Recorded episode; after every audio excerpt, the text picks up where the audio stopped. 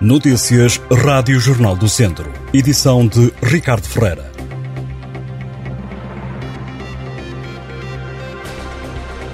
A Santa Casa da Misericórdia de Lamego alerta para a conjuntura difícil que se avizinha em 2023 e diz que algumas respostas sociais da instituição estão a ter um déficit crónico. O aviso foi deixado pelo provedor da Misericórdia, António Carreira, na última Assembleia Geral que decorreu na sexta-feira. Na reunião magna foram aprovados por unanimidade o orçamento e o plano de atividades para o próximo ano. Segundo a instituição, o documento prevê um déficit de exploração de cerca de 167.500 euros, um número que é justificado pelo aumento generalizado generalizado dos preços e pelo valor do salário mínimo e pelas exigências, muitas vezes sem contrapartidas, das instituições públicas que tutelam as misericórdias. Taboaço está entre os 20 municípios do país que ultrapassaram o limite de endividamento permitido por lei o ano passado. A conclusão é do Anuário Financeiro dos Municípios Portugueses, que foi apresentado esta segunda-feira. Esta já não é a primeira vez que Taboaço consta como uma das autarquias mais endividadas do país. O ano passado, o município, presidido por Carlos Carvalho, garantiu que estava a reduzir a dívida municipal, classificando-a como uma pesada herança do anterior executivo e que as contas estavam equilibradas. O Anuário Financeiro dos Municípios Portugueses revela também que Viseu não está entre as 100 autarquias do país com melhor desempenho global e entre as câmaras cujos custos com o pessoal aumentaram acima da média. Tarouca é o único município do distrito que mantém uma dívida ao abrigo do programa de regularização extraordinária de dívidas do Estado.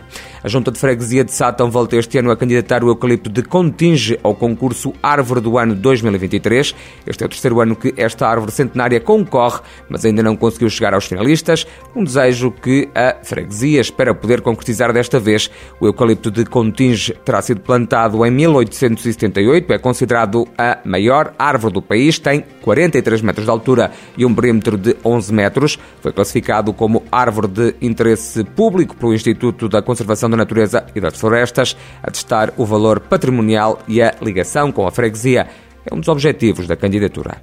O ABC de Nelas venceu no fim de semana no Garotenões por 5-3 em jogo da jornada 8 da 2 Divisão Nacional de Série A de futsal. Os golos dos nelenses foram apontados por Neto, Gustavo Milhas e Júlio Mendes. Com este resultado, o ABC de Nelas regressou às vitórias e ocupa o oitavo lugar da tabela com 9 pontos. Já o Viseu 2001 não aproveitou uma vantagem de dois golos que teve no jogo contra o Amigos de Serva, partida que terminou empatada a duas bolas. Em jogo a contar para a Série A da 2 Divisão Nacional de Futsal, os vizinhos marcaram por Chano e Douglas Moraes. A equipa treinada por Rafael Outeiro está em sexto lugar da Série A da 2 Divisão. O Viseu 2001 soma 11 pontos. Já na terceira Divisão Nacional de Futsal, Série A, o São Martinho de Moros venceu o Fiães por 6-2, conquistou a primeira vitória do campeonato. Nandinho, Pessoa, Padilha e Mário marcaram os golos da formação do Conselho de Rezende no encontro da sexta jornada do campeonato.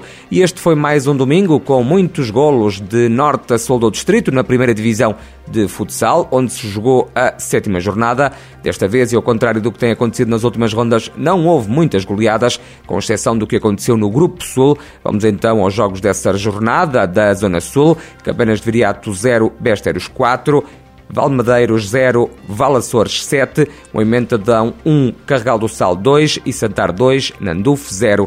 No Grupo Norte jogaram-se os seguintes encontros: Oliveira do Douro 3, Taruquense 0, Vila Maiorense 0, Parada 2, Arcos 2, Alvite 2 e Cereiros 2, Boaças 1. Na Série Centro da Primeira Divisão Distrital de Futebol. Nota para os seguintes resultados: Viseu e Benfica 1, Santa Cruzense 2, Cesurense 0, Sampedrense 2, Campia 2, Vila Chadessá 0 e Travanca 3, os Ciências 1.